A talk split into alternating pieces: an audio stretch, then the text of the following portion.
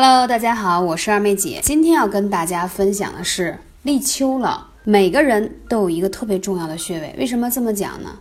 男人、女人、老人、小孩儿，不同的年纪啊，我们对应一个不同的穴位，对于入秋后的身体的调理是非常重要的。这气温是慢慢下降，虽然可能在南方或者一些城市还比较炎热。但毕竟节气到了，所以你会慢慢出现一些皮肤干燥啊，也会出现一些浑身乏力。正所谓什么春困秋乏，对吧？那我们应该怎么用一个穴位去把我们全身的状态改变？因为我今天要讲一个简约版，意思是什么？很多人说二妹姐你讲的很好，但是呢，我搞不清楚这么多穴位，而且我每天时间有限。那今天就要听精髓了。我们先说一下小孩儿，小孩儿艾灸最妙用的是身柱穴，它就是在孩子的这个背部，背部在大椎往下啊，这个地方叫身柱穴。为什么呢？它可以通阳理气、祛风退热。就是小孩子如果有感冒、咳嗽、发烧、消化不良等等，都可以灸这个地方，而且还灸了以后提高他的免疫力，还可以让他长个子，还可以让他吃得更好。所以说这个叫小儿。保健大穴在日本非常流行，每年尤其在交节的时候啊，都是大量的给孩子去灸。这样的话，它提高免疫力后，减少孩子去生病的几率。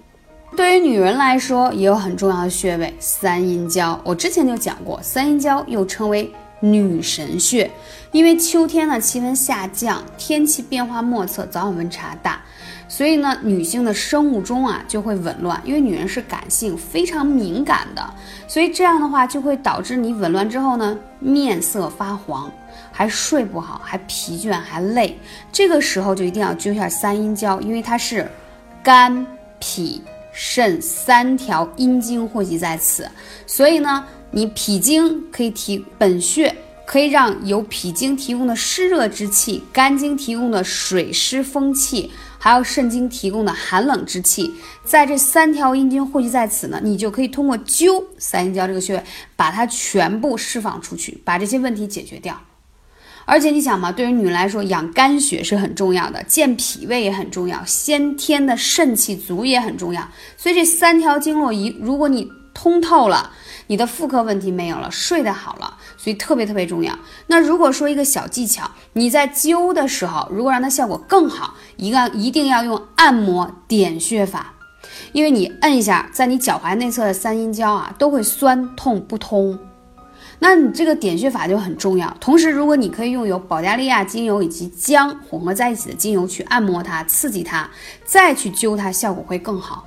因为精油分子很小，它渗透能力很强。它渗透过去之后，再用艾灸的火力去灸，会事半功倍。因为现在不像古人那么有时间，大家都上班时间很匆忙，对不对？那我们怎么才能要短的时间内灸出好的效果？利用精油是最好不过的了。那这三条阴经汇聚在此，它有驻颜的效果。古代的妃子啊，每天晚上都会在艾灸这个穴位。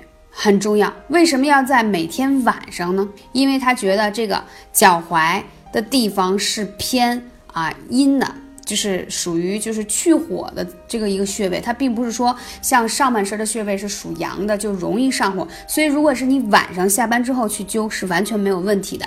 灸一段时间，你会发现气血通畅，面色红润，睡眠塌服，就是什么睡眠非常的。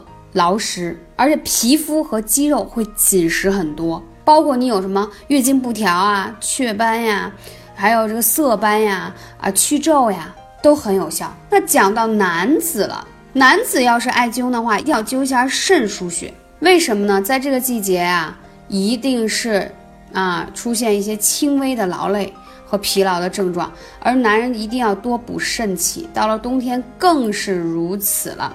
因为对于肾阴肾阳都有很好的效果，就是肾腧穴，而且跟男子健康相关的就是补肾，是他非常重要的。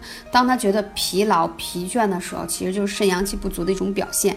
当然，讲到这里，如果你在入秋之后还出现了很多啊不舒服的症状，那可有更多的因人而异的调穴的方式的话，可以咨询二妹姐的微信号是幺八三五零四。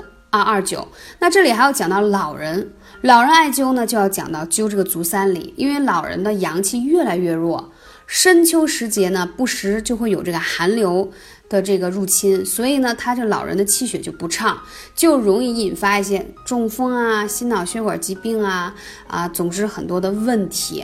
你要知道，药王孙思邈官方记载可以活到一百二十多岁啊，称为药王。他其实从小是体弱多病的，后来才立志学医。到了中年以后，他可是用艾灸啊，天天灸，灸的最多的穴位就是足三里。所以大家一定要让老人把足三里这个穴位灸起来，你会发现神采奕奕，身体会非常的好。那这个呢，就是要跟大家分享的啊，不同的人群。我们如果说每天只有那么一点点的时间拿出来灸最重要的几个穴位啊，能达到的效果，在今天这节课跟大家分享一下。